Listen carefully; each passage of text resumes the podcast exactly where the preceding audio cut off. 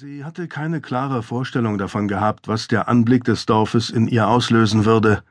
Die Bilder, die sie die letzten zwanzig Jahre mit sich herumgetragen hatte, waren diffus. Eine leicht hügelige Landschaft, Weilerhöfe, Felder, die in alle Himmelsrichtungen gegen Wände aus dichtem Nadelwald stießen, vage Erinnerungen, die stets widersprüchliche Empfindungen in ihr geweckt hatten, Furcht und Argwohn, aber auch eine schwermütige Sehnsucht. Als sie das Ortsschild passierten und sie den Namen des Ortes las, verkrampften sich ihre Hände um das Lenkrad. Doch kaum hatte sie die ersten Häuser erblickt, wurde ihr klar, dass ihre Vorahnungen einer Illusion geschuldet sein mussten. Sonst hätte sich doch angesichts der Höfe und Felder vor ihren Augen irgendein Gefühl der Vertrautheit einstellen müssen. Aber da war nichts.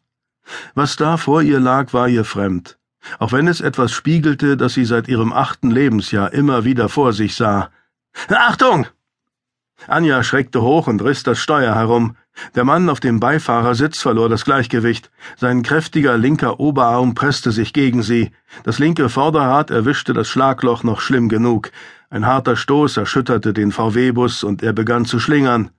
Anja lenkte scharf gegen. Der Mann neben ihr flog hart gegen die Beifahrertür. Er warf ihr einen Blick zu, der alles Mögliche bedeuten konnte, aber sie versuchte erst gar nicht, das Richtige herauszulesen. Warum schnallen Sie sich auch so früh ab? fragte sie gereizt. Obermüller angelte stumm nach seinem Gurt, den er gerade erst beim Passieren des Ortsschildes gelöst hatte, und rammte wortlos die Metallzunge in die Halterung. Im selben Moment krachte das rechte Vorderrad in das nächste Schlagloch, und augenblicklich erfüllte das Klirren gegeneinander schlagender Metallstangen den Innenraum des Wagens. Anja verzog schmerzhaft das Gesicht und dachte an ihre Stoßdämpfer, und daran, dass sie absolut kein Geld für neue hatte. Dann wandte sie den Kopf und warf einen genervten Blick auf die Ladefläche, wo zwei schwere Bohrstöcke seitwärts über den Blechboden rutschten. Aber sie waren fast da. Es lohnte sich nicht mehr extra anzuhalten, um die Stöcke zu sichern. Sie kurbelte die Fensterscheibe ein Stück herunter. Die Herbstluft war kühl. Zwischen den Waldhängen hing Frühnebel, aber das Wetter sollte später angeblich gut werden. Menschen waren nicht zu sehen. Auf einem teilweise abgeernteten Feld am Waldrand stand eine Erntemaschine. Ihr Einsatz würde vermutlich nicht lange auf sich warten lassen, und der Lärm würde sie bis tief in den Wald verfolgen. Schade. Die Stille im Wald war die schönste Belohnung für das enorme Arbeitspensum, das vor ihnen lag. Sie würden sich durch jedes erdenkliche Dickicht kämpfen, aufrecht, gebückt oder, wenn es sein musste, auf allen Vieren. Obermüller würde alle fünfzig Meter einen Bohrstock in den Boden hämmern, ihn wieder herausdrehen und dann für sie ablegen. Sie hätte inzwischen per Kompass den nächsten Einschlag bestimmt.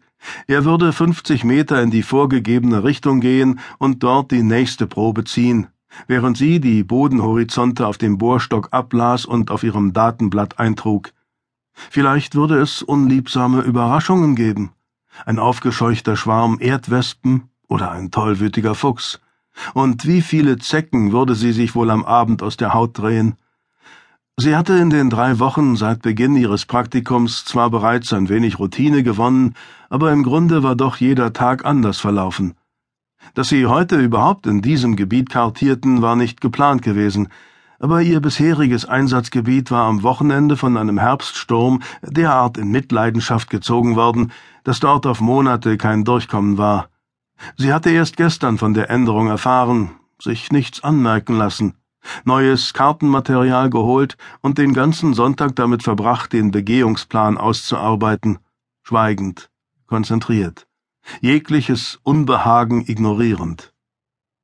Sie hatte niemandem erzählt, warum sie hier war.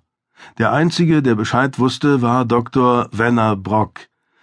Diese Doppelnamen, das Zeitalter der Unschlüssigen, man konnte nicht einmal sagen, welcher Name zu wem gehörte. War sie vier Monate lang bei einem Herrn Brock in Therapie gewesen, der eine Frau Wenner geheiratet hatte, oder umgekehrt? Der Mann wusste so gut wie alles über sie, und sie kannte nicht einmal seinen Familiennamen.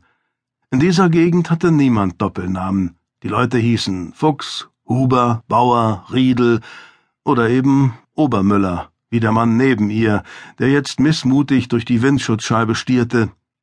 Sie hätte grundsätzlich nichts dagegen gehabt, Michel zu ihm zu sagen, aber Michel Obermüller war Mitte 40 und alleinstehend.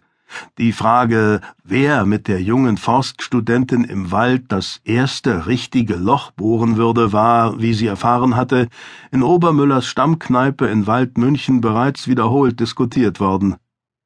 Die Gegend ließ wenig Spielraum für Experimente in Geschlechterfragen. Anja brachte den VW-Bus zum Stehen und blickte einen Feldweg hinab, der sich wenige Meter vor ihnen teilte. Links von ihnen, geduckt am Waldrand, lag ein altes Gehöft mit einem hässlichen Anbau, der aussah, als habe man ihn über die vor zehn Jahren verschwundene Zonengrenze hinweg hergeschleppt. Zur Rechten führte eine sandige Piste direkt in den Wald hinein. Anja griff nach den Karten auf der Ablage. In der Eile und durch die rasch improvisierte Neuplanung gestern hatte sie teilweise mit älterem Kartenmaterial arbeiten müssen. Nordost LLX 34 stand in großen Lettern am oberen Rand der alten Flurkarte. Faunried, Leibach, Heingries, Hinterweier. Die Gemarkungen und Höfe waren zwar erfasst, aber ob das alles noch so genau stimmte, war zweifelhaft. In den letzten Jahrzehnten war gestorben und geboren, verkauft und vererbt worden, im Vergleich zu den riesigen Zeiträumen im Boden, in denen sie gleich herumstochern würden, waren die Zeithorizonte hier oben zwar kaum der Rede wert, aber für die grobe Orientierung nun einmal unerlässlich. Sie kuppelte wieder ein, lenkte den Wagen bis zu den ersten Bäumen, fuhr dann rechts heran und schaltete den Motor ab. Sind wir da? fragte Obermüller ungeduldig, weil Anja noch immer stumm die Karte studierte. Was ist denn heute dran? Leibach und Heingries, antwortete sie und nestelte den Kompass aus ihrer Brusttasche. Das sollten wir in einer Woche schaffen. Danach kommt Hinterweiher an die Reihe. Und Faunried? Enthält keine Waldstücke mehr. Streusiedlung ohne Streu sozusagen. Sie deutete hinter sich auf ein hässliches Biogas-Silo. Wie der Boden dort aussieht, weiß ich auch ohne Bohrstock. Obermüllers Blick folgte Anjas Finger auf der Karte, der jetzt auf drei schraffierte kleine Vierecke mitten im Wald zeigte. Leibachhof, sagte sie und schob den Finger dann an eine andere Stelle. Gollershof. Sie drehte sich um und schaute zu der kleinen Häusergruppe am Dorfrand hin, die direkt an den Wald angrenzte. Sie hatten angebaut, sagte sie zu sich selbst. Aber anscheinend war ihnen das Geld ausgegangen. Nur ein Teil der Wände war verputzt. Im hinteren Teil des Anbaus waren Pressspanplatten vor die Fensteröffnungen genagelt. Am Haupthaus blätterte der Putz bereits ab. Wir fangen hier an und bewegen uns dann erst einmal entlang dieser Achse bis zum Haingries. Danach schauen wir nach welcher Seite wir auffächern. Auf geht's. Anja stieg aus und machte einige Schritte in den Wald hinein, während Obermüller die Gerätschaften aus dem Wagen holte. Als er bepackt neben ihr stand, prüfte sie noch ein letztes Mal die Orientierung im Gelände und sagte dann Hier, Obermüller platzierte die Spitze des Bohrstocks auf dem Waldboden und drückte ihn ein Stück in den Boden hinein. Als nächstes hob er den weißen Plastikhammer.